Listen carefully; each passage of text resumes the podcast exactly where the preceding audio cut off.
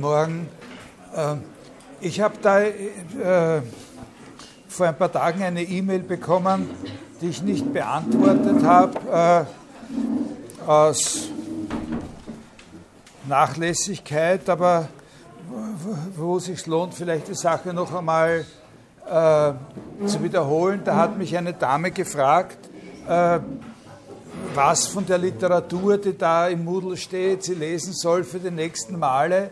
Das sage ich jetzt nochmal, die Literatur, die da als Pflichtlektüre steht, ist unabhängig äh, von dem, was ich hier äh, bespreche. Ich werde in der nächsten Stunde einen von diesen Texten ein bisschen ausführlicher besprechen und äh, ein oder zwei andere werden auch noch in der Vorlesung vorkommen. Aber im Prinzip ist das unabhängig, müssen Sie sich selber äh, erarbeiten und lesen. Natürlich ist es, äh, ist es hilfreich, wenn ich Ihnen auch Angaben mache zu der Literatur, die ich hier sonst noch verwende, worauf ich mich beziehe und so. Das scheitert immer wieder an mir selbst, an meiner moralischen Schwäche, dass ich das rechtzeitig äh, äh, mache. Aber ich verspreche immer, ich werde es äh, versuchen. Ich habe für diese beiden Vorlesungen über romantische Philosophie, die ich in den letzten Semestern gehalten habe, dann wenigstens am Schluss der zweiten Vorlesung, also am Schluss des letzten Semesters, äh, noch so Literaturlisten äh, ins Netz gestellt auf meiner Homepage, wo man noch, äh, wenn Sie das nachträglich nochmal anschauen wollen oder sich damit beschäftigen wollen, Hinweise finden. Und jetzt verspreche ich es halt auch wieder, dass ich, äh, dass ich Ihnen zusätzliche Literatur äh, hinschreibe, die was zu tun hat mit dem, was ich sage. Aber die Pflichtlektüre, was dort unter Pflichtlektüre steht, ist eine eigene Sache und ist von mir nicht systematisch mit dem, was ich hier sage, koordiniert, sondern nur ad hoc in dem einen oder anderen Fall. Also nächste Woche eben äh, mit diesem Text von Paul de Man, Resistance to Theory, der ja auch im Tutorium jetzt günstigerweise gerade vorher nochmal besprochen wird. Vorige Woche habe ich den Prozess äh, ins, ins Zentrum gestellt, in dem sich die bildenden Künste, also Malerei, Architektur und Skulptur, aus dem Bereich des Handwerklichen emanzipieren und sich in ihrem Prestige den freien Künsten, insbesondere den trivialen Künsten, annähern. Dieser Vorgang ist eine wesentliche Station auf dem Weg zur Festigung eines Systems der sogenannten schönen Künste insgesamt. Diese Festigung ist ja dann spätestens im 18. Jahrhundert abgeschlossen. Das sind dann neben den bindenden Künsten noch äh, die Poesie und die Musik und eventuell der Tanz.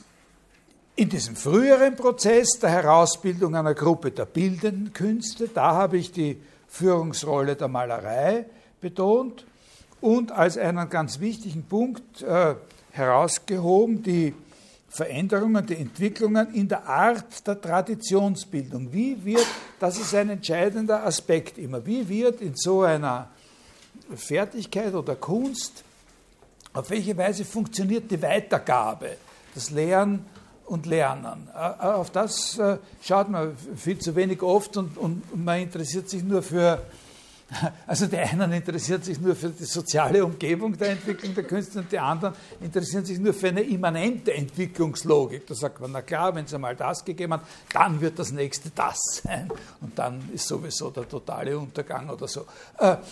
Oder das große Heil. Aber was dazwischen liegt, ja, ist eben sehr, sehr wichtig, die Art, wie wird das erlernt und weitergegeben. Und da gibt es eben diese große äh, Veränderung, die dann auch sozusagen einen ersten signifikanten, äh, wie soll man sagen, Zwischenabschluss findet mit der Entstehung von Kunstakademien äh, im 16. Jahrhundert. Aber bis dorthin hat sich ja natürlich schon sehr viel, sehr viel abgeschlossen äh.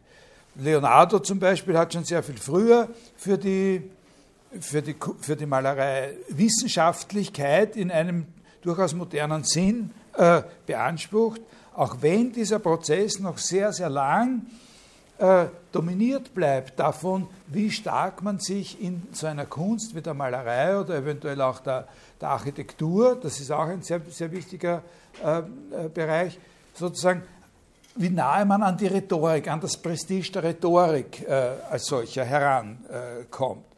Speziell hervorgehoben habe ich bei Leonardo die Begriffe Erfahrung und Regel. Und am Ende äh, habe ich dann zwei spezielle Punkte angesprochen. Das eine waren die langfristigen Folgen dieser Aufwertung der Künste für die in diesen Bereichen tätigen Individuen. Also was man sozusagen die Erkennbarkeit der Individuen, die Zuordnung eines Ruhms zu einzelnen äh, Menschen, die Aufbewahrung und die, das Studium sozusagen einer Vita, einer solchen berühmten Künstlerinnenpersönlichkeit. Individualisierung. Und das hat auch damit zu tun, dass das Lernen eben jetzt äh, in einer Institution stattfindet, in der sozusagen das Individuum eben der Institution, einer Struktur, einer zeitüberdauernden Struktur gegenübersteht und, sie, und in sie eingebunden ist und nicht nur der anderen Person eines Lehrers äh, gegenübersteht. Dann spielt natürlich auch, das ist also 15. bis 16. Jahrhundert, das ist natürlich auch die Zeit, wo tendenziell so etwas entsteht wie ein Markt. Äh, das sind alles noch freilich sehr weit entfernte Voraussetzungen für einen Wandel, der dann in der Romantik darin zum Auskommen, Ausdruck kommen wird, dass die Kunst überhaupt vom Individuum her gesehen wird, also schicksalshaft sozusagen mit, der, mit dem Konzept des, äh, des kreativen Individuums verbunden äh, sein wird. Das ist aber ein sehr, sehr langer und komplizierter Prozess. Der andere Punkt, den ich dann noch extra gemacht habe, war eine Anknüpfung an die Verwendung des Begriffs Regel bei Leonardo, nämlich wenn sich die Wissenschaft in der frühen Neuzeit, wenn sich die Wissenschaft als solche in der frühen Neuzeit radikal verändert, und zwar unter der Führung der Mathematik oder angewandten äh, Mathematik, dann ändert sich im Laufe relativ kurzer Zeit, also wenn man die lange Zeit von der Antike, von der Zeit Platos oder der, der, der stoischen Philosophie bis in die Frühneuzeit zum Vergleich heranzieht, dann ändert sich im Laufe relativ kurzer Zeit sozusagen der Sinn dessen, was Regelhaftigkeit heißt, was sozusagen äh, regelgeleitetes Konstruieren, regelgeleitetes Herstellen und so bedeutet. Das ist nämlich jetzt, und das ist auch ein sehr, sehr wichtiger Unterschied, der da äh, gemacht wird, nämlich dass Regelhaftigkeit jetzt nicht mehr heißt, ein Vorbild in seinen Details zu imitieren, Regelhaftigkeit heißt nicht mehr ein Vorbild zu imitieren, also was eben so quasi noch unter diesen weiten Begriff der, des Mimetischen gefasst werden kann, sondern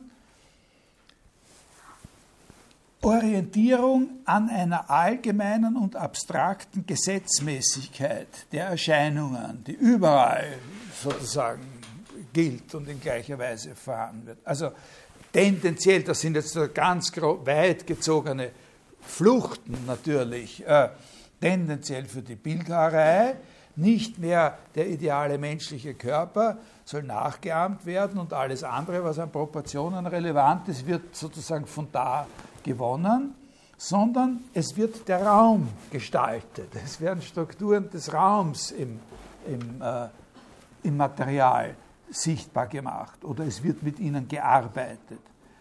Oder eigentlich noch weiter weg in der, in der, in, in, im, im, modernen Impressionismus des, äh, des 19. Jahrhunderts. Nicht? Die Regeln werden durch, äh, werden durch eine, eine veränderte Auffassung von dem, was Wahrnehmung ist, zumindest zu einem großen Teil vorgegeben und nicht äh, davon, wie halt ein ideales äh, Dingsbums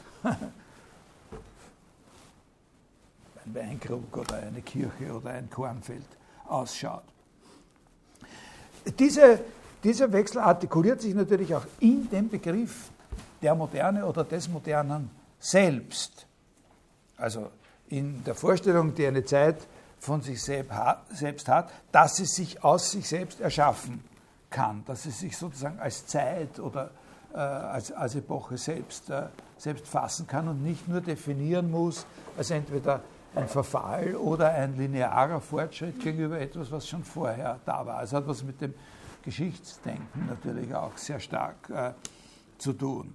In einer gewissen Weise scheint es so, als wäre dieser Prozess von den idealen Vorbildern zu der allgemeinen Gesetzlichkeit der Erscheinungen gegenläufig zu dem Verständnis von Kunst als individuellem Ausdruck. Aber das ist nicht notwendigerweise so. Also dieser Weg zu einer, das ist ein sehr, sehr, sehr wichtiger, sehr wichtiger Punkt, wenn man vor allem die Geschichte der modernen Kunst verstehen will. Also es ist nicht ein Schlüssel zum Verständnis der Geschichte der modernen Kunst, aber es ist ein wesentlicher Teilaspekt. Wenn man den nicht hat, dann kann man bestimmte Dinge nicht so ohne weiteres kapieren.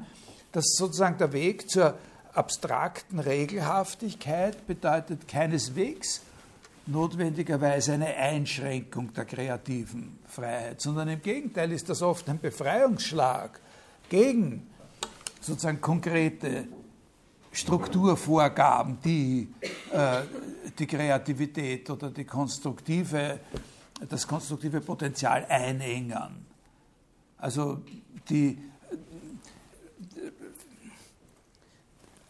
die Regel, so eine universale Regelhaftigkeit sozusagen zu kennen oder sich auf sie beziehen zu können, bedeutet auch ein, ein Plus an, äh, an individueller Freiheit. Auswählen können, wo man was äh, äh, für Akzente setzen will und wie man die Sache gestalten will.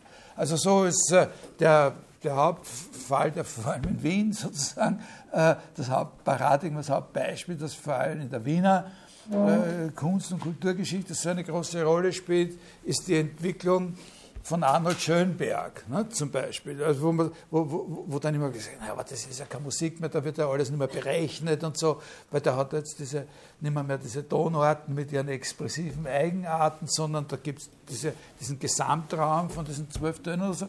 Und ja, früher ganz am Anfang, diese romantischen Sachen, das war eine richtige Musik und so, und wie er das dann erfunden mit diesen Reihen, da wird das alles nicht mehr so ein Geklapper. Das ist ein völliger, ein völliger Irrtum. Da besteht überhaupt in Wirklichkeit viel weniger ein Gegensatz, es ist eine immanente Logik, äh, äh, Logik der Entwicklung. Das ist oft ein Emanzipationsschritt. Natürlich nicht nur, aber es ist wichtig, dass man diesen Aspekt kapiert. Und, und das beginnt mit solchen äh, Bewegungen bereits in der, in der Entwicklung des Verhältnisses von Kunst, Wissenschaft, äh, Philosophie im, ähm, im 15., 16. Jahrhundert.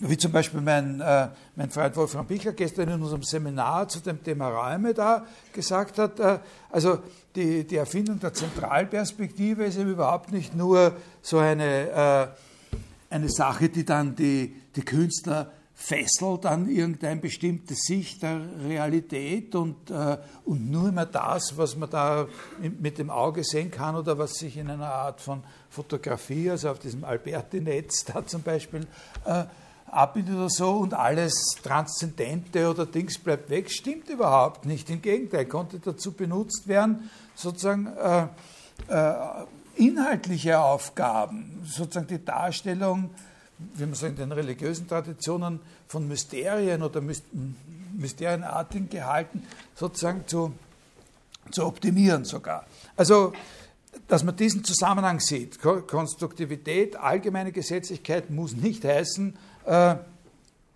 im Gegenteil, oft nicht heißen Einschränkung der, äh, der, der, der, freien Bewegung. Also ich habe mir da zwei Beispiele dazu äh, als, als Fortsetzung ausgedacht. Also das eine ist eben, das eine wäre, äh, das ist noch nicht so, so deutlich und extrem, weil das weniger äh, das betrifft, was wir heute Wissenschaft nennen, sondern Philosophie, sozusagen die Art und Weise, wie, wie Wassily Kandinsky äh, eben in diesem äh, berühmten Text über das Geistige in der über das Geistige in der Kunst sozusagen versucht, sozusagen Grundbegriffe für die Selbstreflexion des, äh, des Künstlers, äh, der Künstlerin zu, zu finden. Und da ist eben interessant, wie, wie, äh, wie abstrakt, auf, auf, auf, auf, was für ein hohes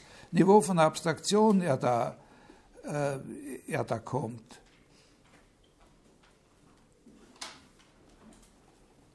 Über Cézanne bringt, bla bla bla, zu farbigem Ausdruck, behandelt diese Sachen ebenso wie den Menschen das innere Leben überall zu sehen begabt war. Er bringt sie, die Sachen, zu farbigem Ausdruck, welcher eine innere malerische Note bildet und presst sie in die Form, welche zu abstrakt klingenden, Harmonie ausstrahlenden, oft mathematischen Formeln heraufgezogen werden.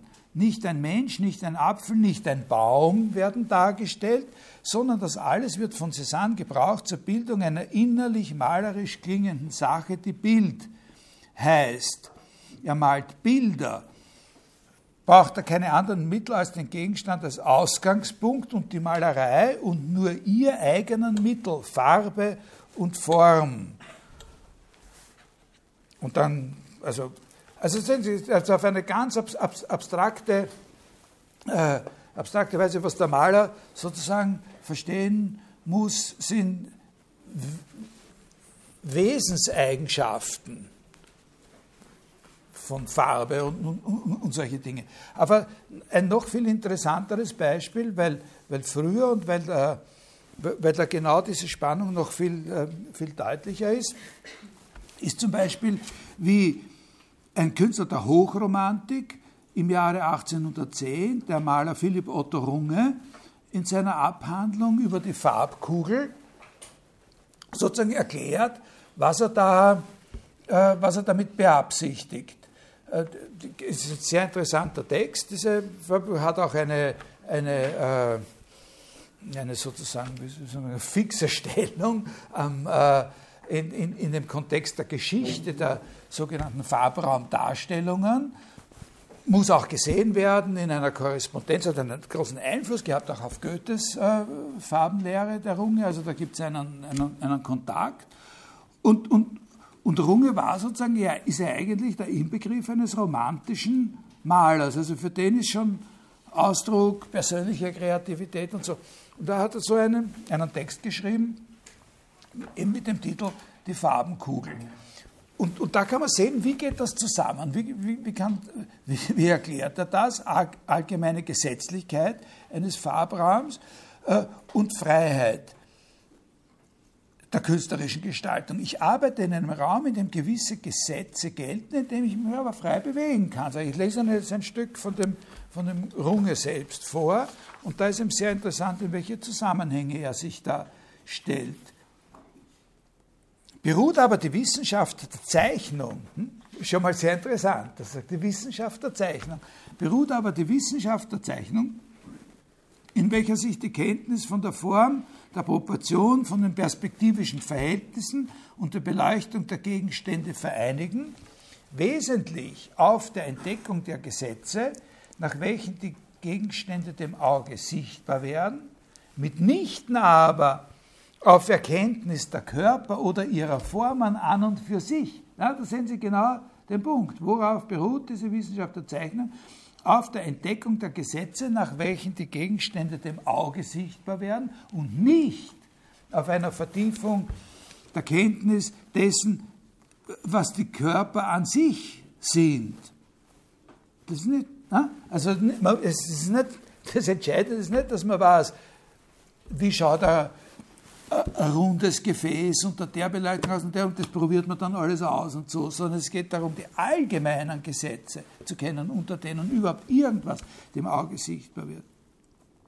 So möchten wir, wenn unsere Aufmerksamkeit sich nun auf die Farben lenkt, auf ähnliche Weise streben, die Verhältnisse der, der verschiedenen Farben zueinander, sowohl in ihrer Reinheit als aus dem Gesetz wonach ihre Mischungen vorzugehen scheinen, zu erforschen, um die Eindrücke nach, dem allgemeinen, nach einem allgemeinen Gesetz, nicht? um die Eindrücke, welche ihre Zusammenstellungen auf uns machen und die veränderten Erscheinungen, welche aus ihren Mischungen entstehen, bestimmt ausfinden und jedes Mal mit unserem Material wiedergeben zu können. Diese Erkenntnis kann daher angesehen werden als ganz abgesondert von der Wissenschaft, wie durch das Licht die Farben entstehen. Das ist eine, eine scharfe Abweichung natürlich gegen die, gegen die Zugangsweise von Goethe. Indem wir vielmehr die Farbe als eine gegebene, ja selbstständige Erscheinung und in Verhältnis zu Licht und Finsternis, hell, dunkel, weiß, schwarz betrachten und so begreifen möchten.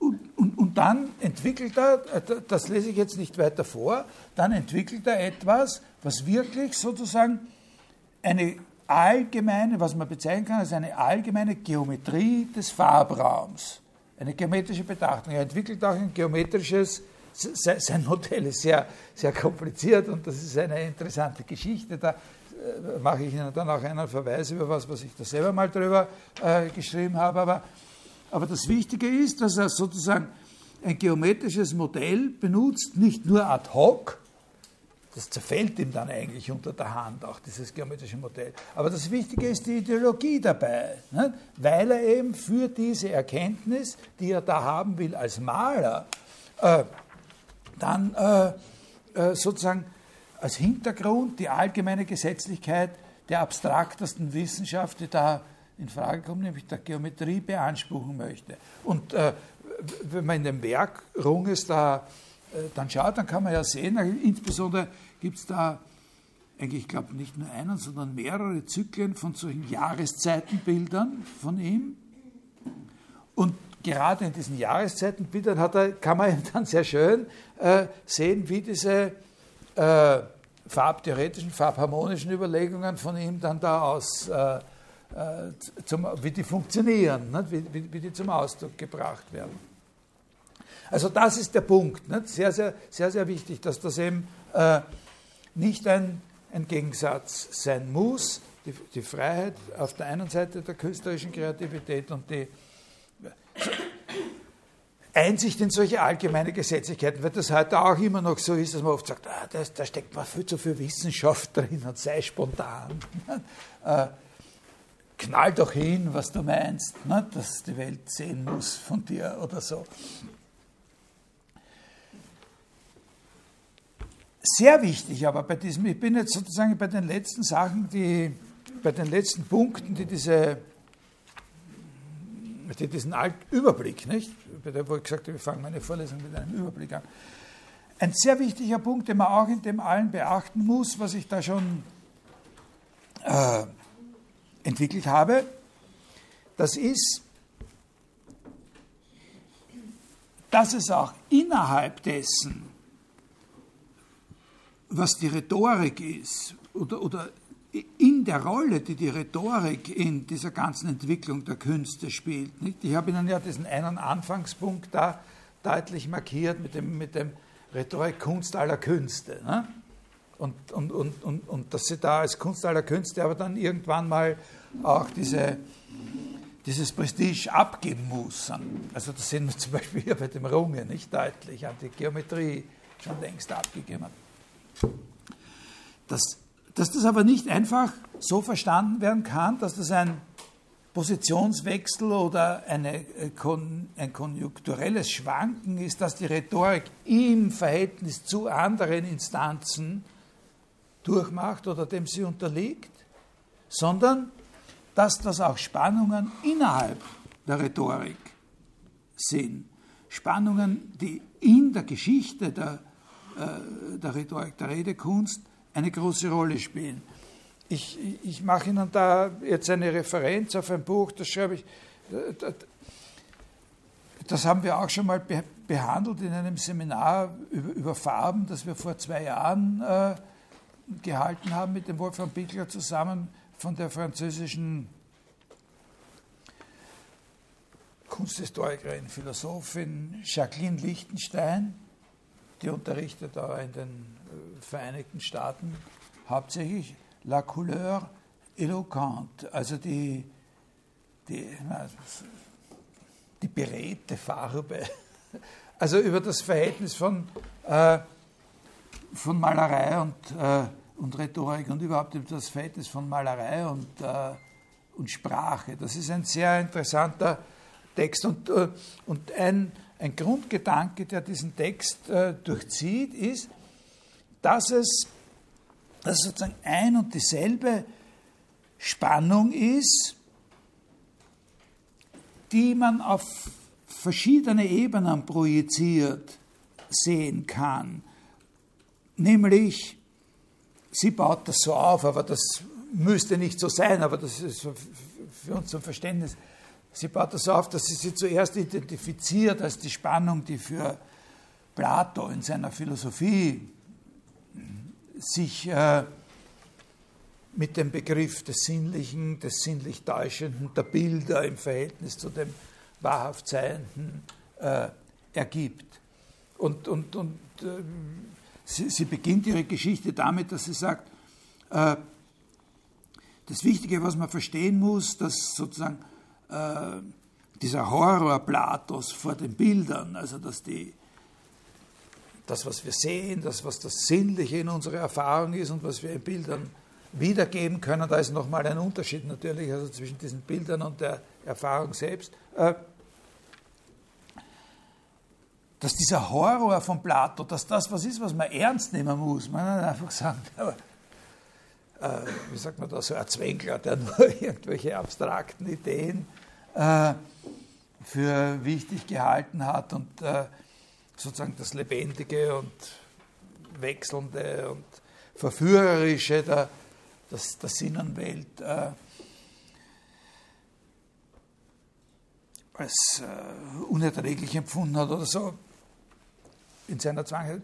Das wäre völlig falsch. Das, man muss ihn ernst nehmen, man muss diesen Horror ernst nehmen, weil er einer, einer ist, der wenigstens verstanden hat, dass wenn das Element des Bildlichen und der, äh, der Lebendigkeit der Sinne, des, des dauernden Wechselns äh, der Empfindungen in den Sinne, dass wenn das mal eingedrungen ist in den Bereich, in dem man Wahrheiten, ewige Wahrheiten beanspruchen muss, dass es dann letztlich das überfluten und, äh, und, äh, und überschwemmen wird.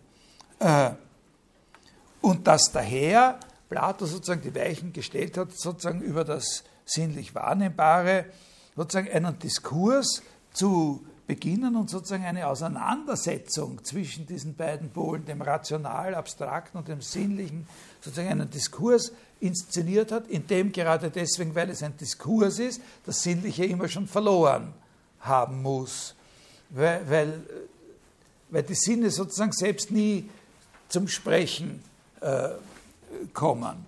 Man müsste sich dem, was sozusagen die Rationalität des Diskurses ernsthaft gefährden kann, wenn man sich dem stellen will, eigentlich anders stellen, als indem man darüber redet. Ja? Das ist sozusagen ihr Ausgangspunkt. Und, und die These dieses Buchs, oder was heißt nicht die These, aber, aber sozusagen der eigentliche Aufbau dieses Buchs ist dadurch bestimmt, dass sie sagt, da haben wir jetzt zwei Seiten auseinander getrennt das Reden über die Sinne und die sinnliche Erfahrung selbst. Und auf jeder dieser beiden Seiten, das ist so das Bestimmte im Aufbau des Buches, auf jeder dieser beiden Seiten wiederholt sich das. Also wir haben, was, was, wir, was uns interessieren muss, wenn wir das Verhältnis der Künste zu dieser Art von Intellektualität, die, die Plato-Philosophie äh, genannt hat, für die Plato das Wort Philosophie angeeignet hat, wenn wir das verstehen wollen, dann dürfen wir das eben nicht nur als diese Entgegensetzung handhaben, sondern dann müssen wir sehen, dass das, was hier entgegengesetzt wird, auf beiden Polen der Entgegensetzung noch einmal eine Entgegensetzung hervorbringt. Und zwar, das ist ja auch in dem Moment, wo man den Gedanken hat, ist das ja auch völlig klar. Also da hat man, sieht man ja sofort, äh, wie leicht sich das belegen lässt.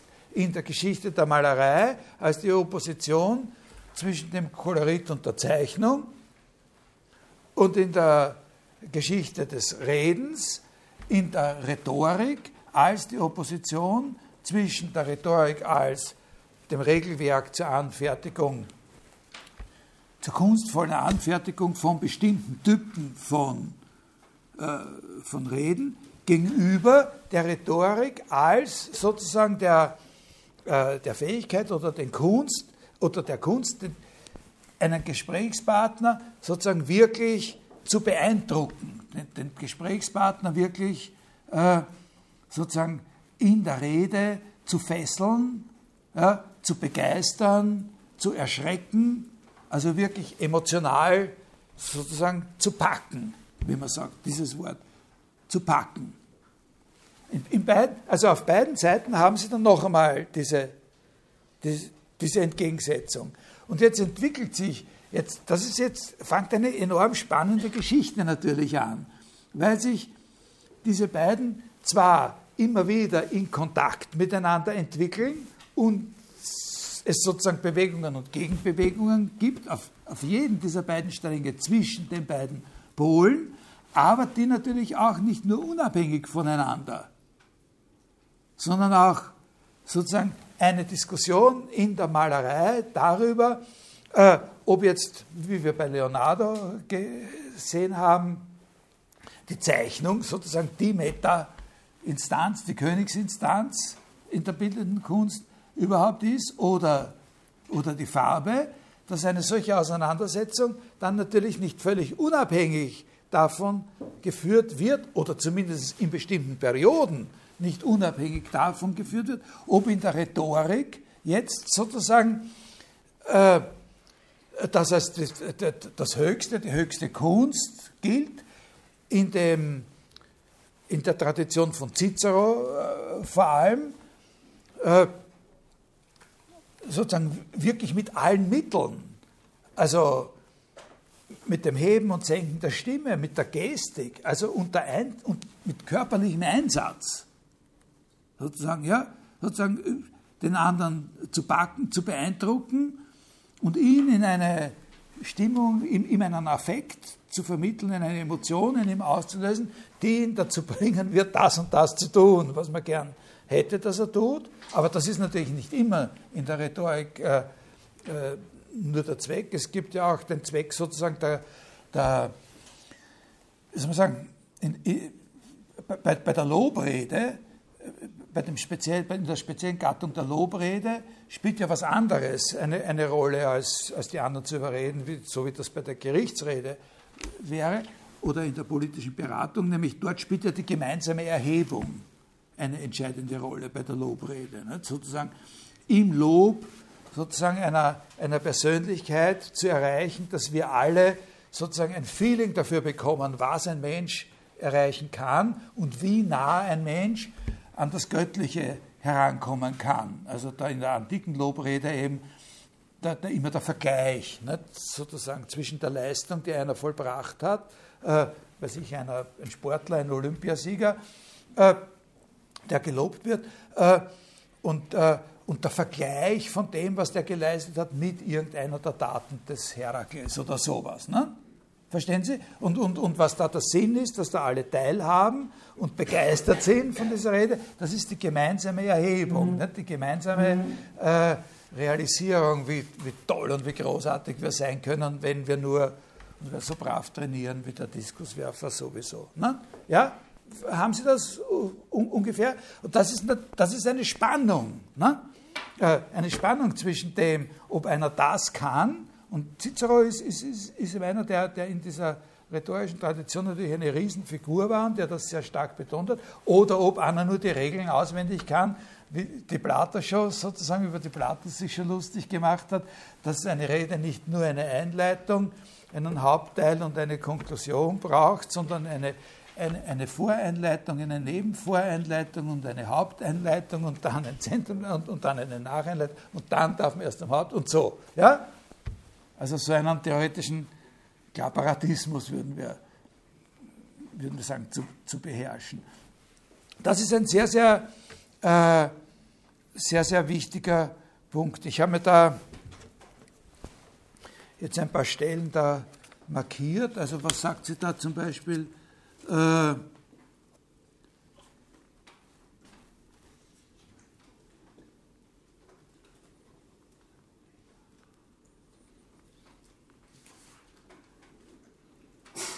Ja, da weißt du, da habe ich eine Stelle, wo es eben auf den Cicero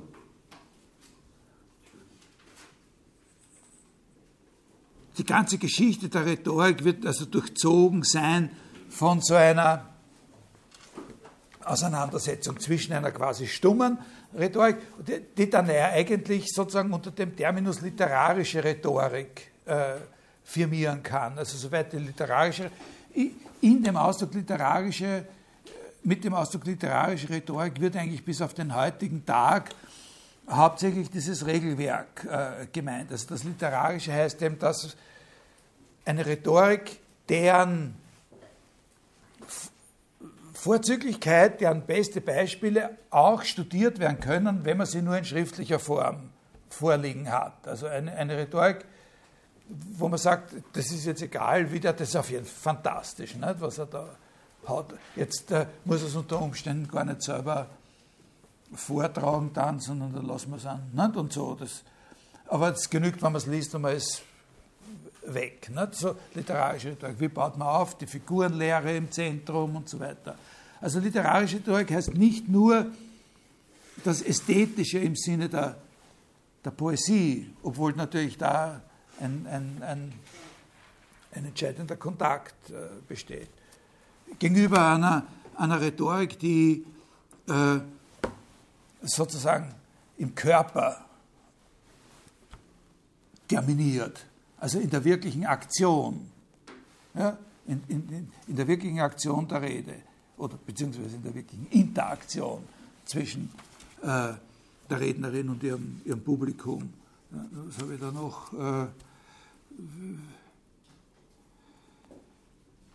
ja, genau. Also man wird nicht erstaunt darüber sein, dass eben äh, in der in der Renaissance, in der, in der Erneuerung der Malerei in Italien und, und, und, und, Frankreich, dass das eben eine Bewegung ist, die man gar nicht wirklich trennen kann äh, von, der, von dem Wiedererstarken, von der Höherwertung der ciceronianischen äh, Rhetorik und so weiter. Was habe ich da noch?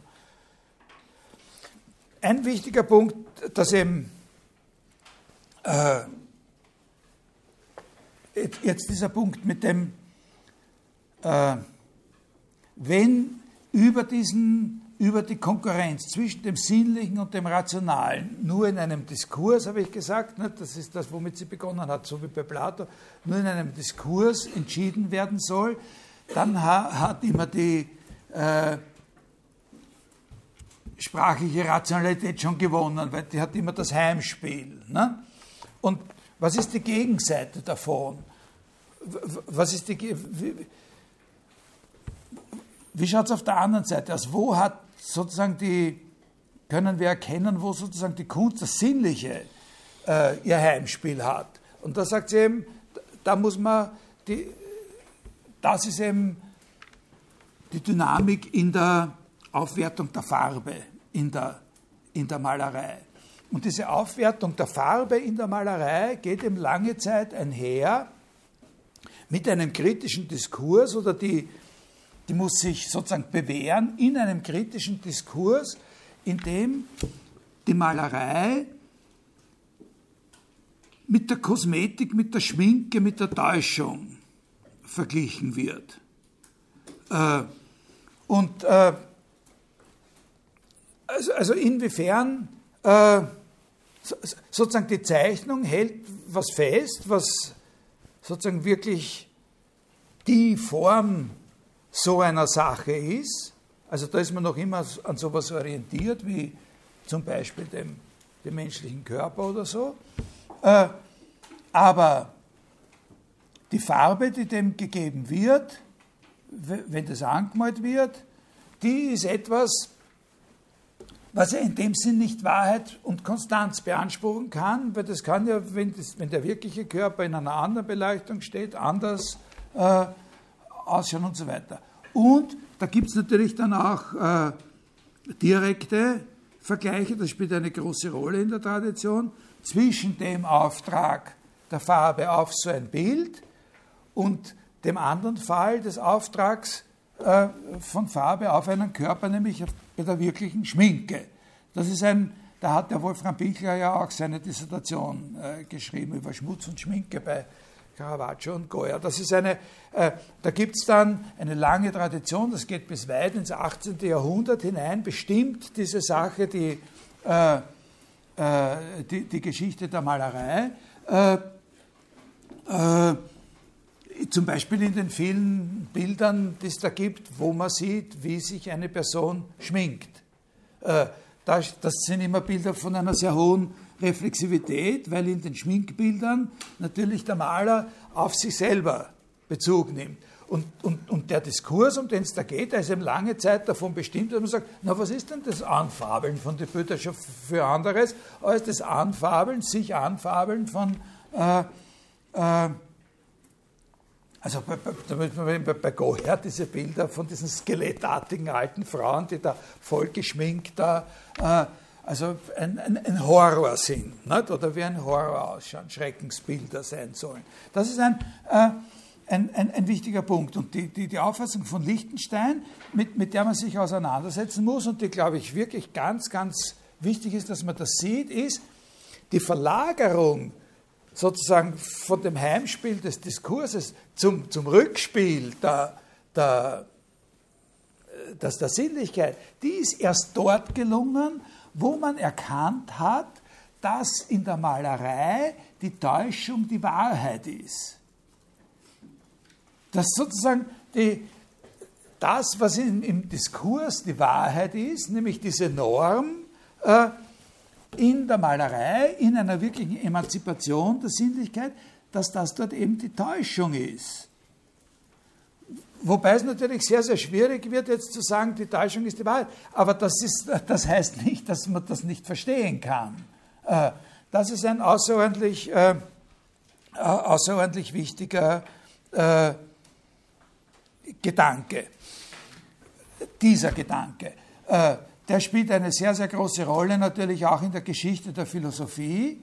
Also das ist einer der Punkte, wo man sagen kann, dass wenn das nicht nur ihre Interpretation ist, sondern in dem Grad, wo das eine, eine, eine, eine, treffende Beobachtung über einen geschichtlichen Trend in der Entwicklung der Kunst ist, in dem Grad ist das eine Vorwegnahme sozusagen von philosophischen Ideen in der Geschichte der Kunst, nämlich insbesondere natürlich der Ideen, die die Philosophie von Friedrich Nietzsche geprägt haben, sein Nachdenken über, die, äh, über das Verhältnis von Wahrheit, Lüge, Täuschung und so weiter. Die Emanzipation sozusagen äh, der Sinne muss eine Emanzipation sozusagen von der Wahrheit als Norm sein, sagt das. Das ist der eine wichtige Punkt hier. Der andere Punkt ist, äh, den man nicht vergessen darf und wegen dem ich das eigentlich ursprünglich äh, äh, ein bisschen versucht habe nachzuerzählen oder zu vergegenwärtigen, was sie sagt, ist, dass man sehen muss, dass die Rhetorik auch, äh, dass der Stellenwert der Rhetorik gerade dann, wenn, wenn so quasi ihre, ihre Machtposition äh, in der Lehrbarkeit der Künste von der Mathematik oder von der Geometrie abgelöst wird, noch immer sozusagen eine, eine äh, wie soll man sagen, unangreifbare Instanz bleibt, aber auf einem anderen Gebiet, nämlich auf dem Gebiet sozusagen dieser äh, Ciceronianischen Idee als sozusagen die Rhetorik als die Kunst zu packen. Das ist ein, äh, äh, ein wichtiger Punkt. Das ist nämlich ein sehr, sehr wichtiger Punkt, wenn man verstehen will, gewisse Spannungen innerhalb der Wahrnehmung und der Theorie des Erhabenen in der, in der klassischen Periode äh, der Neuzeit. Aber das verfolge ich jetzt nicht weiter, weil das ja in den letzten Teilen der Vorlesung im Juni dann sozusagen ein eigener Punkt ist, weil ich gesagt habe, Grundbegriffe wie das Schöne, das Erhabene oder das Graziöse möchte ich be behandeln. Das ist auch ein sehr interessanter interessanter Punkt, weil sich ja nach den so quasi offiziellen Geschichtsschreibungen das moderne Erhabene äh, eigentlich an einer anderen Stelle äh, konstituiert. Nämlich nicht bei dem, nicht an, dem, an, an, an dieser Vorstellung des Packens und der emotionalen äh, äh Überwältigung so quasi, sondern das moderne Erhabene sich ja nach der offiziellen Sicht der Dinge an der Erfahrung des Schreckens äh, orientiert. Also jetzt fasse ich diesen Überblick, diesen ersten Teil der Vorlesung, der ein bisschen länger geworden ist, aber schon sozusagen ja in den zweiten übergeht, nochmal in ein, zwei Punkten äh, zusammen. Die Spannungen. Also die Spannung von Kunst und Handwerk, so, so quasi als eine bewegliche äh, Beziehung. Immer muss das Kunstwerk, also auch, auch, auch wenn es sich vom Handwerklichen emanzipiert, vom Status Handwerk emanzipiert hat, immer noch muss das Kunstwerk hergestellt werden, gemacht werden. Die Moderne hat natürlich in ihren verschiedenen Entwicklungen alles in Frage gestellt, was man da sagen kann. Wenn einer sagt, noch immer muss das Kunstwerk irgendwie gemacht werden, kann jederzeit einer aufstehen und sagen, und was ist mit Concept Art? Da genügt es sozusagen, genügt's nicht, dass man eine Idee hat und ob das dann gemacht wird oder nicht, das ist eine andere, eine andere Sache. Oft genügt die, die Idee. Ne? Wenn man, wer war der Typ mit dieser großartigen Sache? Ich weiß gar nicht, ob er es jetzt wirklich gemacht hat. Hat er es wirklich gemacht oder nicht? Der Mann, der das in, in, in, ich glaube irgendwo in, in Europa, in Frankfurt am Main, in einen Koffer einen Stamm von Ameisen reingepackt hat, in ein Flugzeug gestiegen ist, nach New York geflogen ist, zum Empire State Building gegangen ist und mit einem Pinsel von unten bis ins oberste Stockwerk so eine Bahn aus irgendeinem Lockstoff äh, aufgetragen hat. Dann ist er wieder runtergegangen, hat den Koffer aufgemacht und die Ameisen sind rauf und auf den anderen Ding sind sie wieder runter, dann ist er wieder einpackt und ist wieder zurückgeflogen. Aber es genügt, es ist ein Kunstwerk schon. Nicht? Also auch wenn er es nicht gemacht hat, ist klar, nicht? das reicht schon, ist, ist schon großartig. Also wie jung war, ist man eben dafür berühmt worden. Nicht? Aber das ist irgendwo dokumentiert, die Sache, das habe ich jetzt nicht erfunden. Und äh, okay, aber man sagt, es muss gemacht werden. Und, und, und, und wie steht und, und, und wie dieses Verhältnis ist jetzt zwischen dem, was äh, was sozusagen das Werk mehr ist als nur das Gemachte und dem, was, was tatsächlich sozusagen hergestellt wird. Das variiert sehr stark, wie das von der Gesellschaft gesehen wird, in der äh, Künstlerinnen tätig äh, sind. An eine Malerei, solange die Malerei als Handwerk verstanden wird, stellt die Gesellschaft andere Anforderungen an sie, als das 19. Jahrhundert an die Malerei von Delacroix äh, gestellt hat. In ein und derselben historischen Situation wird dann eine handwerkliche Kunst wie die Baukunst, sagen wir im klassischen Griechenland, eine andere Art von Ansprüchen gestellt als an die Poesie. Aber auch die Poesie antwortet auf konkrete gesellschaftliche Bedürfnisse und Ansprüche. Zum Beispiel in der Antike auf den Anspruch der Bildung eines kollektiven Gedächtnisses.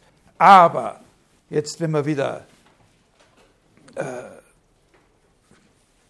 diachron schauen, eine Gesellschaft, die eine hohe Kultur, eine noch höhere Kultur der Schriftlichkeit entwickelt hat oder über sowas verfügt wie unsere mit den digitalen Medien, braucht die eigentlich die Poesie, um ein kollektives Gedächtnis zu entwickeln? Was bedeutet das für die, für die Dichtung, wenn dieser, äh, wenn dieser Faktor wegfällt? Oder braucht es es doch?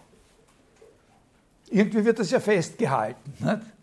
Redet man von der, gibt es ein eigenes Genre, gibt ein eigenes Genre, sagt man, da, ja, das ist eigentlich nicht so, also stilistisch und, und weiß ich, die, die Autorin ist noch ein bisschen unausgereift oder so. Aber das ist ein einmaliger Zugriff auf diese historische äh, Epoche der Zwischenkriegszeit oder der frühen Nachkriegszeit und so weiter. Oder eine andere Sache, diese, diese berühmte Geschichte mit dem Verhältnis zwischen dem Theater und der Reinigung. Ne, die ist die Reinigung ein gesellschaftliches Bedürfnis, das die Kunst erfüllt, noch immer erfüllen kann, so wie mit der Tragödie? Äh, also das ist ein sehr, was ist dieser Zusammenhang mit Kult und so? Äh, also das ist ein Punkt, den ich dann noch zusammenfassend und betonen möchte. Gesellschaft und äh, Handwerk und Kunst. Ein, ein, anderer Punkt, den ich äh, ein bisschen äh, noch einmal ansprechen möchte, das ist äh, Konvergenz, ein, ein, Punkt der Konvergenz, der Status der Erscheinung in der, in der Kunst. Da haben wir im ersten Teil, gleich in der ersten Stunde, äh, habe ich gesagt, äh, in der Philosophie gibt es so eine eigene Disziplin der Ästhetik, das interessiert uns, aufgefasst als ein Teil einer Erkenntnistheorie, einer Wahrnehmungstheorie, äh, eben der Anteil äh, des Sinnlichen am Erkennen und dass man da verschiedene Auffassungen haben kann und dass das grundsätzlich mal gar nichts zu tun haben muss mit Kunst, mit Ästhetik als Kunst. Dass es aber so eine Eselsbrücke gibt, wo man äh, äh, wo man zu einer äh, Theorie der, der Kunst überleiten kann, rein gedanklich, nämlich, dass man sagt, diejenigen Gegenstände, an denen uns nur genau diese Art und Weise ihres Erscheinens interessiert,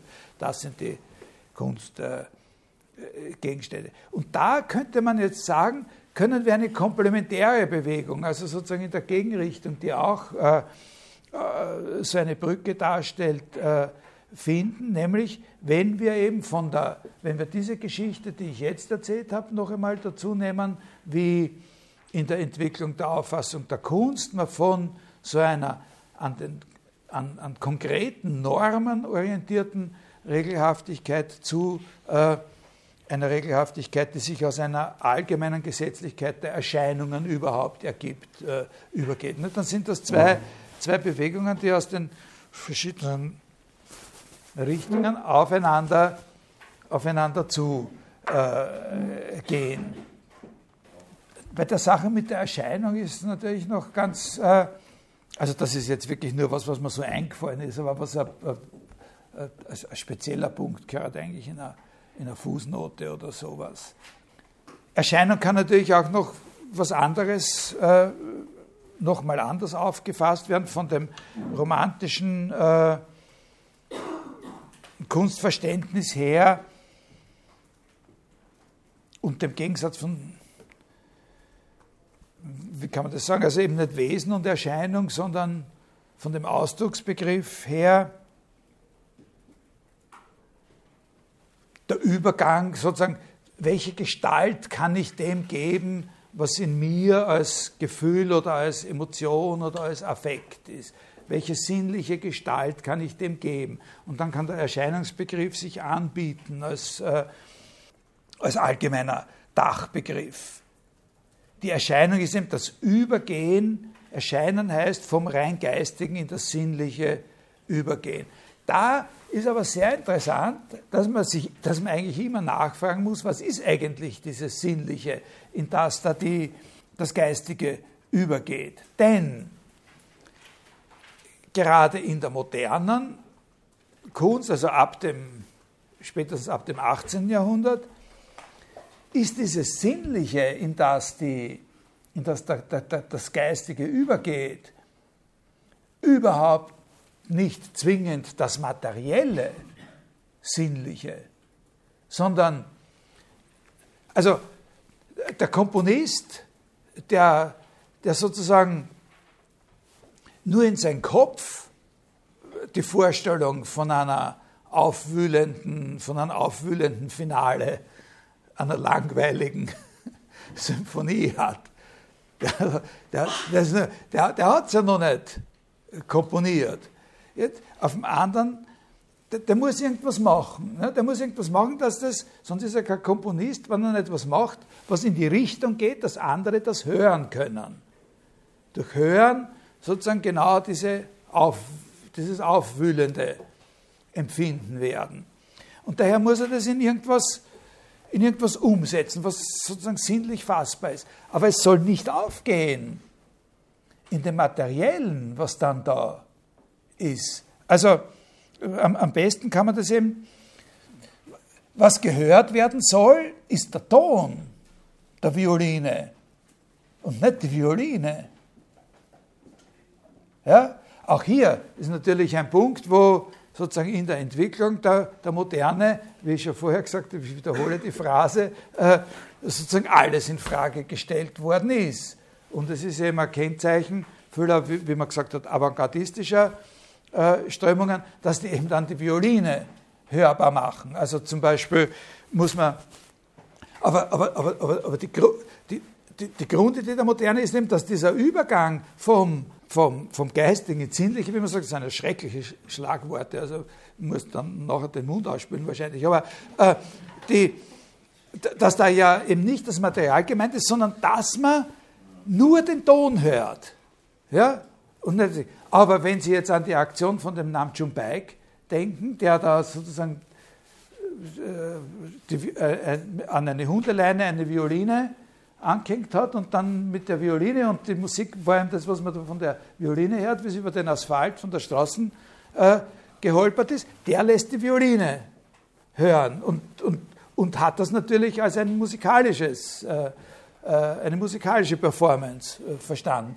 Aber das muss man verstehen als Infragestellung von etwas, was ein ganz mächtiges, ne? das muss man verstehen als, die, als, als, als, äh, als Kritik an einem, an einem mächtigen Vorurteil, das wir haben, das ihm sagt, dass das, dass das Sinnliche zugleich jenseits des Materiellen sich wieder verwirklichen kann. Wir hören den Ton und nicht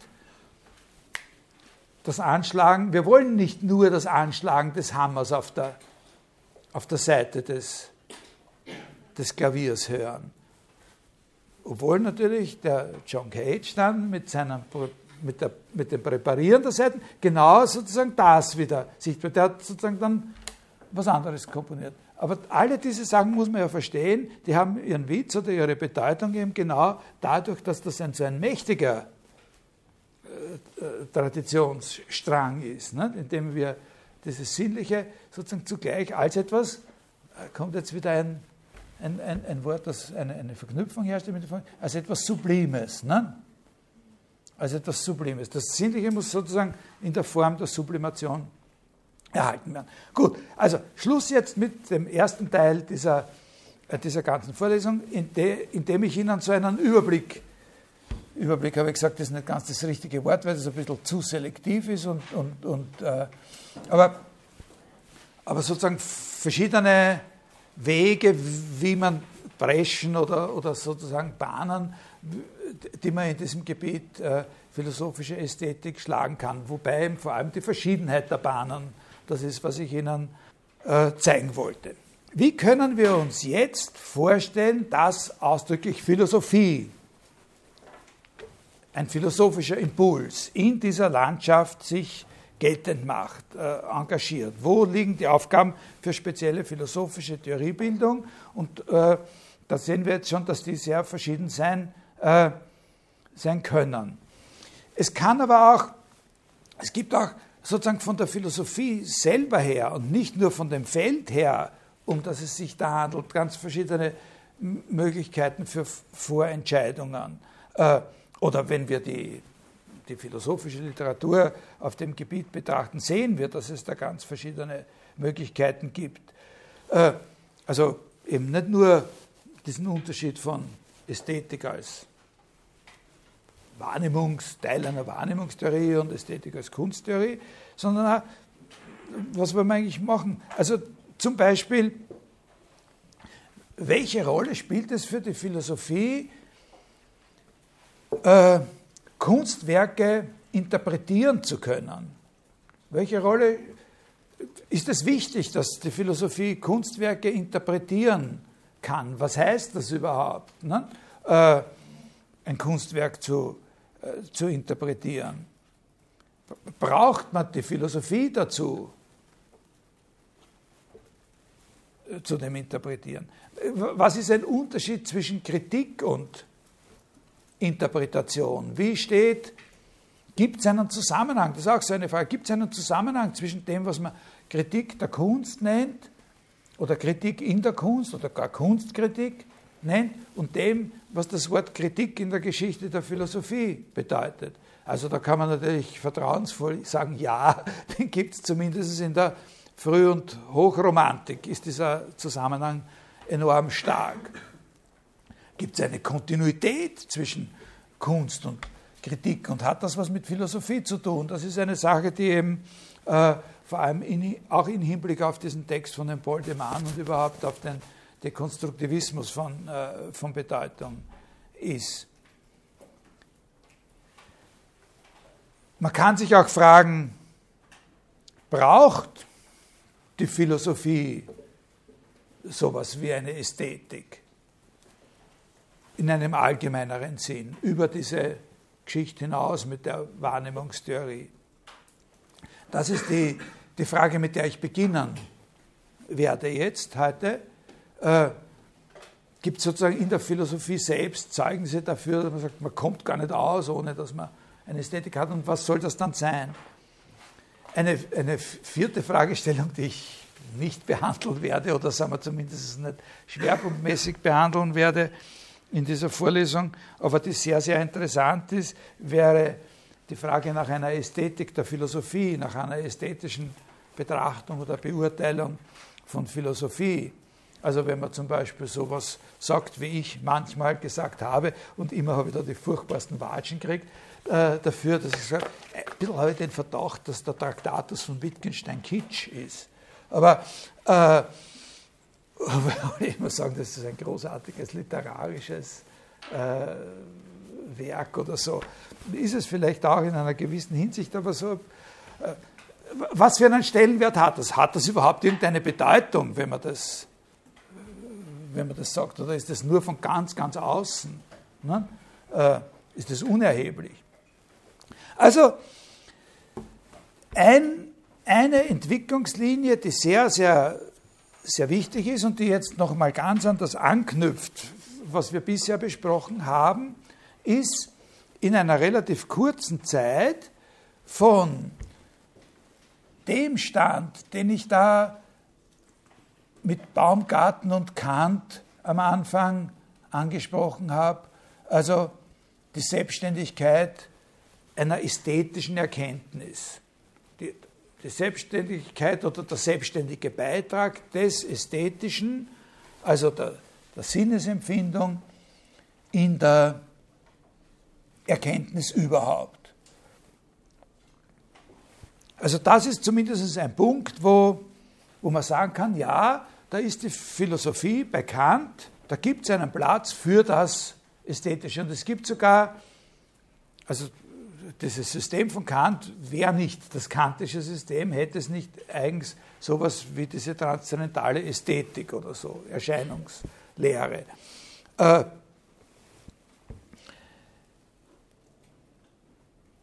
und bekannt außerdem noch, habe ich gesagt, ein bisschen ein Rückbezug auf diese Geschmackstheorien, auf die Aufmerksamkeit auf den Geschmack bei den englischen äh, Empiristen. Und jetzt ist nicht viel Zeit vergangen und jetzt lese ich Ihnen was vor aus dem Jahre 1800 von einem damals sehr jungen Mann, Friedrich Wilhelm Josef Schelling hat er geheißen und das ist einer der, einer der Größen dieses sogenannten deutschen Idealismus. Ich glaube, wie der das geschrieben hat, weil er keine 20 Jahre. Äh, unlesbar, eigentlich. Also unzumutbar, das Ganze zu lesen. Also wie ich mein Philosophiestudium begonnen habe, das war wirklich verrückt, also im, im, Vergleich, wie das heute ist. Da bin ich als Anfänger in irgendein Seminar gegangen und habe natürlich gedacht, naja, ich werde das alles natürlich locker. Äh, und, und, dann hat er gesagt, da, also und da lesen Sie für die Prüfung, da lesen Sie das Buch im ersten Semester. Und ich habe mich dann mit einem Freund da, wir haben das ernst genommen und haben das wirklich gelesen. Das äh, war Wahnsinn. äh, völliger Wahnsinn. Also ich lese ihn da nur so, jetzt habe ich das wo aufgeschlagen. Der Akt des Selbstbewusstseins ist ideell und reell zugleich und durchaus. Durch denselben wird, was reell gesetzt ist, unmittelbar auch ideell und was ideell gesetzt wird, auch reell gesetzt. Diese durchgängige Einheit des ideellen und reellen Gesetztseins im Akt des Selbstbewusstseins kann in der Philosophie nur als sukzessiv entstehend vorgestellt werden. Dies geht auf folgende Art zu. Und dann geht es da so weiter, dieses Theater. Da über wie viel? Äh, 270 Seiten. Dann war da diese Prüfung am Ende des Semesters und dann habe ich festgestellt, dass der Lehrende das überhaupt nicht gelesen gehabt hat. äh, äh, am Ende dieses, ganz gegen Ende dieses bemerkenswerten Textes, also der in der Philosophiegeschichte wirklich eine Rolle spielt, aber ich sage, Sie können diese Rolle auch einschätzen lernen, wenn Sie es nicht lesen, äh, stehen solche Sachen wie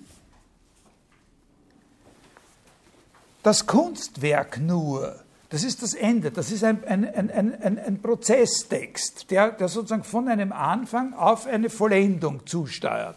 Und was, wir, was ich Ihnen jetzt vorlese, ist, wie sich der die Vollendung dessen vorstellt, was er gern vollendet sehen würde. Aber, äh, das Kunstwerk nur reflektiert mir, was sonst durch nichts reflektiert wird. Jenes absolut Identische, was selbst im Ich schon sich getrennt hat. Was also der Philosoph schon im ersten Akt des Bewusstseins sich trennen lässt, wird sonst für jede Anschauung unzugänglich, durch das Wunder der Kunst aus ihren Produkten zurückgestrahlt. Aber nicht nur das erste Prinzip der Philosophie und die erste Anschauung, von welcher sie ausgeht, sondern auch der ganze Mechanismus, den die Philosophie ableitet, auf welchen sie selbst beruht, wird erst durch die ästhetische Produktion, also durch die Kunst, objektiv. Äh, die Kunst ist die Vollendung der Philosophie. Die Philosophie vollendet sich in der Kunst. Wenn die ästhetische Anschauung, sagt er ein bisschen weiter, nur die objektiv gewordene Transzendentale ist, so versteht sich von selbst, dass die Kunst das einzige wahre und ewige Organon zugleich und Dokument der Philosophie sei, welches immer und fortwährend aufs Neue beurkundet, was die Philosophie äußerlich gar nicht darstellen kann, nämlich das Bewusstlose im Handeln und Produzieren und seine ursprüngliche Identität mit dem Bewussten.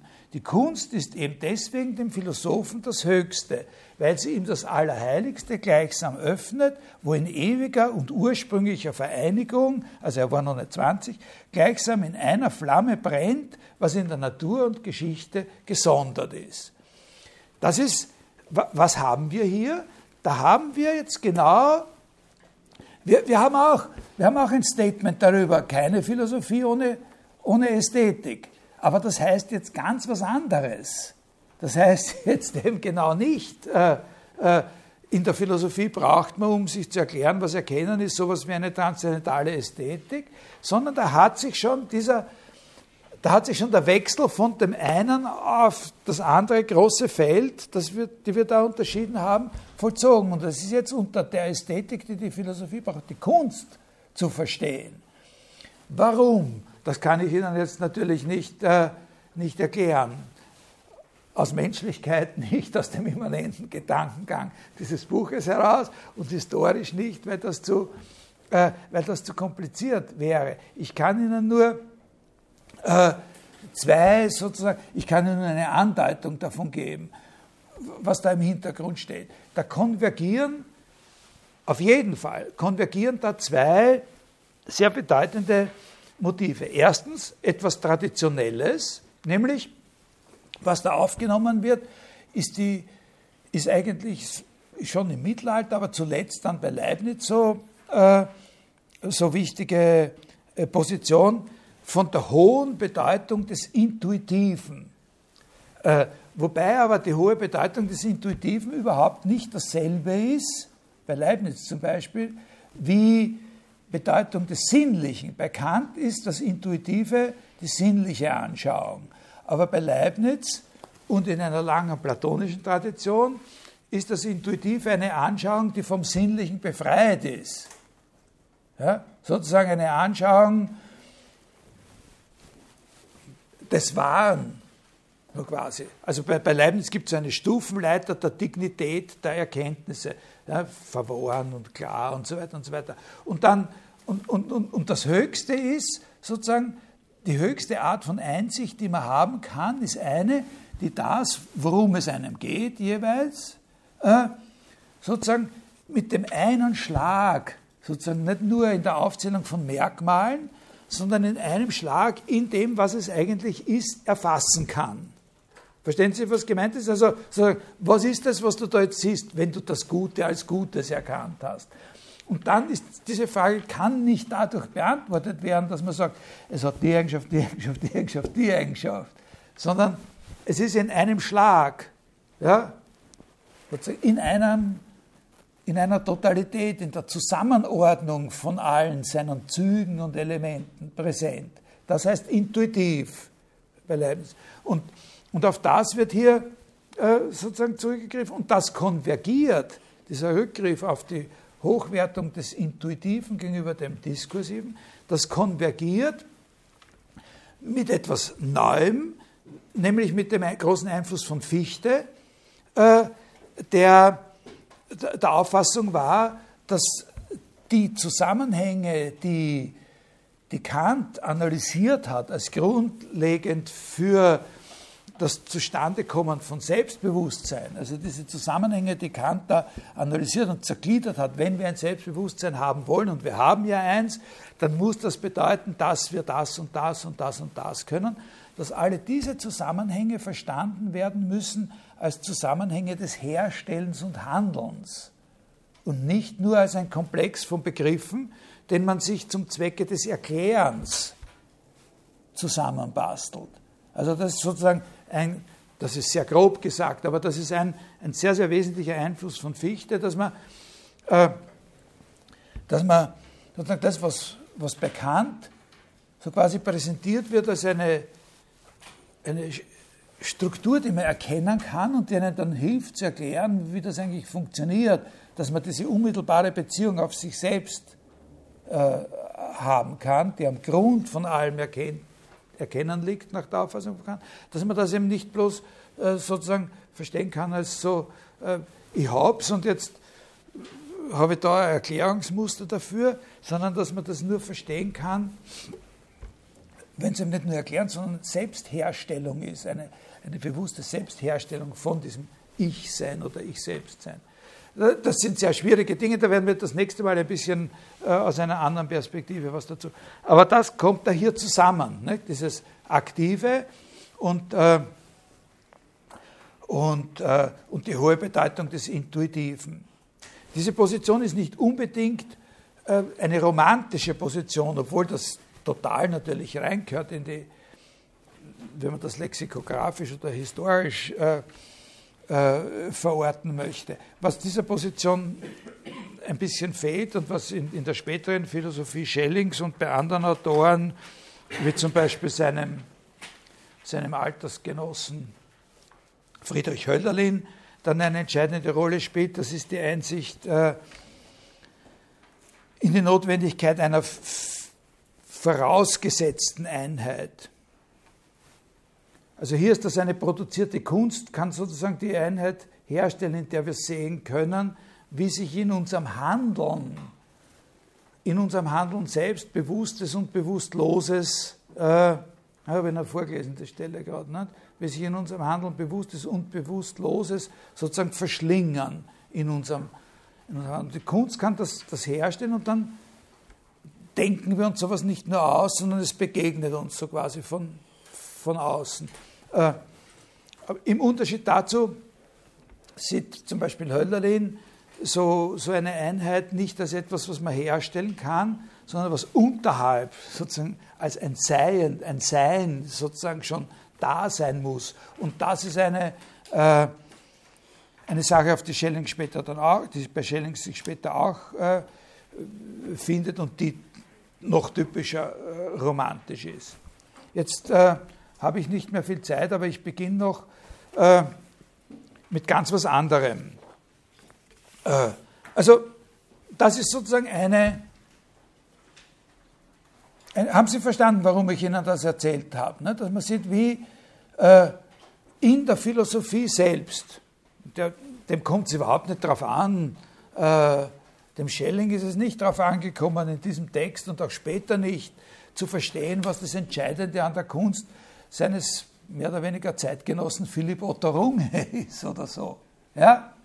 Sondern dem ist um Philosophie gegangen, ja? um, was, um was Abstraktes, mit einem Wissenschaftsanspruch. und trotzdem ist innerhalb dieser Selbstreflexion der Philosophie äh, dann unabdingbar, auf die Kunst zu kommen, also etwas, worin sich das, was er will, vollendet. Ja? Also, und er hat ja auch das Wort Ästhetik verwendet und er hat es genau so verwendet, dass er uns darauf aufmerksam macht. Ästhetik meint Kunst. Das Ästhetische meint die Kunst, das Herstellen von etwas, was uns diese Verschlungenheit von Bewussten und Unbewussten äh, entgegentreten lassen kann. Ja? Also die Philosophie bleibt so quasi, die Philosophie wird nur was Lebendiges, erreicht ihr Ziel, ihr Telos, etwas Eigenes, nur auf dem Weg über die Kunst, sonst bleibt es immer nur ein Herumtapsen und Herummanipulieren an Begriffen. Das ist so quasi irgendwie die, also das ist ein bisschen übertrieben, aber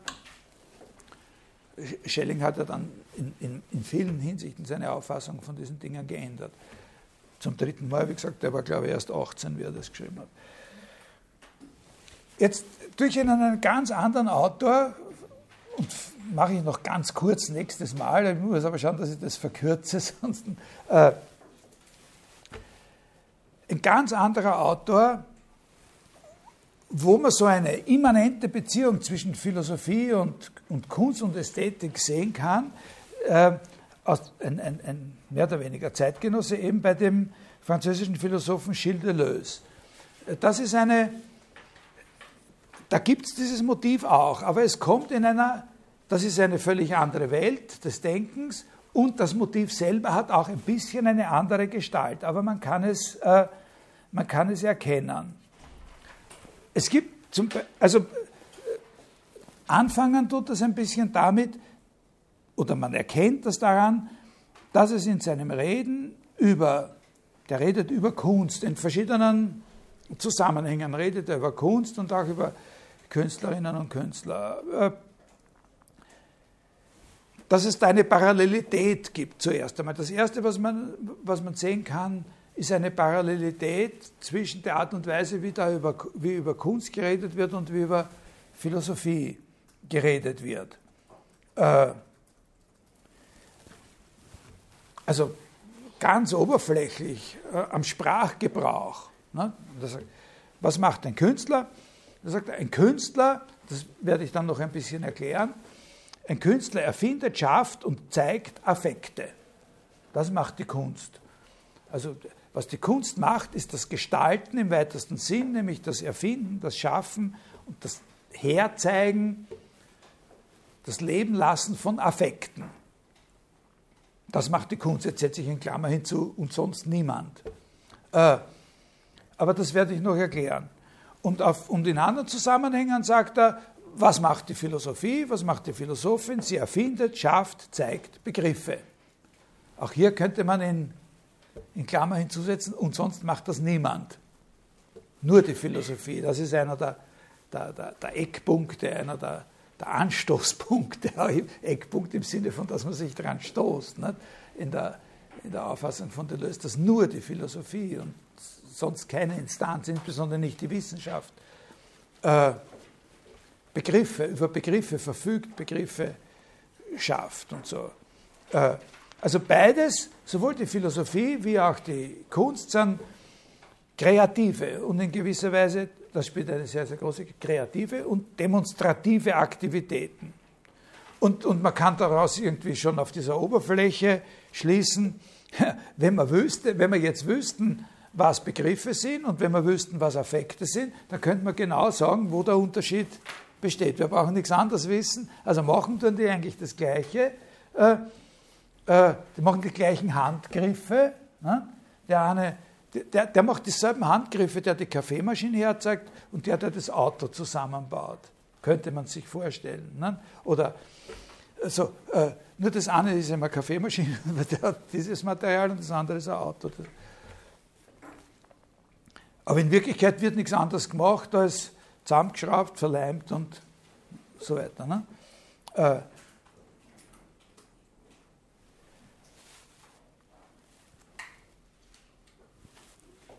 wer würde das klären? Wer stellt so einen Vergleich an? welche Instanz stellt diesen Vergleich an zwischen dem, was Begriffe sind und dem, was Affekte sind?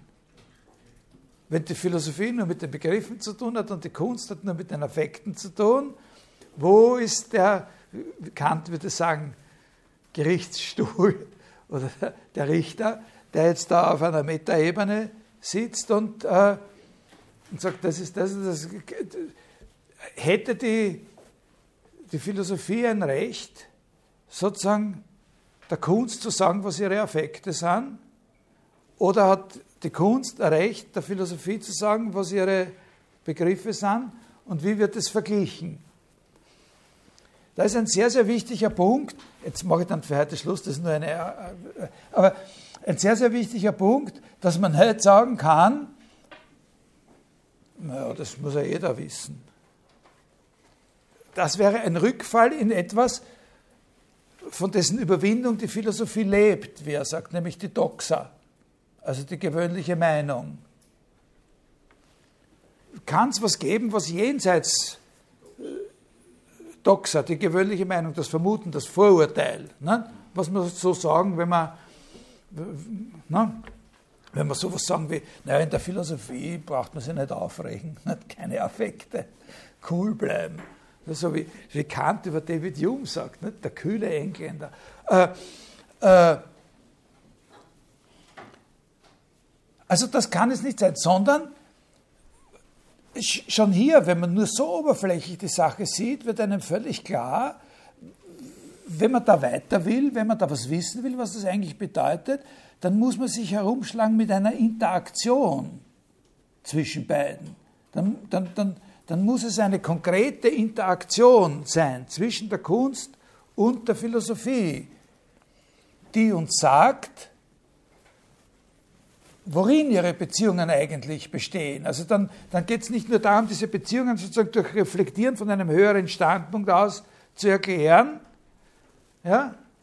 Also auch wenn jemand sagt, in der Philosophie kommt es darauf an, dass logisch und argumentativ korrekt gearbeitet wird und in der Kunst ist das wurscht. Das reicht nicht. Das ist ein äußerlicher Standpunkt, wieder von einer Instanz aus, nämlich der Logik oder der wissenschaftlichen Rationalität aus, äh, von dem nicht ganz klar ist, wie der in dieser, wie dieser Standpunkt in dieser Landschaft sozusagen genau zu bestimmen wäre. Also die einfache Sache ist, und, und ein bisschen werde ich Ihnen das nächstes Mal eben noch, noch, noch erläutern, nur die wirkliche Interaktion zwischen diesen beiden Instanzen wird uns sagen können, oder wir müssen sie lebendig führen oder lebendig werden lassen, diese Interaktion. Wir können das nicht nur reflektieren, was diese Beziehung zwischen dem Affektiven und dem Begrifflichen ist. Mein Hauptprogramm in der nächsten Stunde ist aber eigentlich, abgesehen davon, dass ich das jetzt dann noch ein bisschen zu Ende zeigen wir, was der für eine Vorstellung hat von der Bedeutung der Kunst in der Philosophie, dass ich Ihnen, da muss ich vielleicht ein bisschen einschränken, aber dass ich Ihnen zwei konkrete Texte, die mit, diesem, mit dieser Frage der Theorie, des theoretischen Anspruchs der Philosophie in der Ästhetik zu tun haben, ein bisschen genauer erläutern werde. Das eine ist eben der von dem Paul de Man und das andere ist ein Text von dem äh, deutschen Philosophen Dieter Heinrich, der sich vor allem mit der Frage beschäftigt, äh, was man aus, der, aus einer genaueren Kenntnis der Ästhetik von Hegel für das Verständnis moderner Kunst, speziell moderner Kunst, also nachromantischer Kunst, äh, gewinnen kann.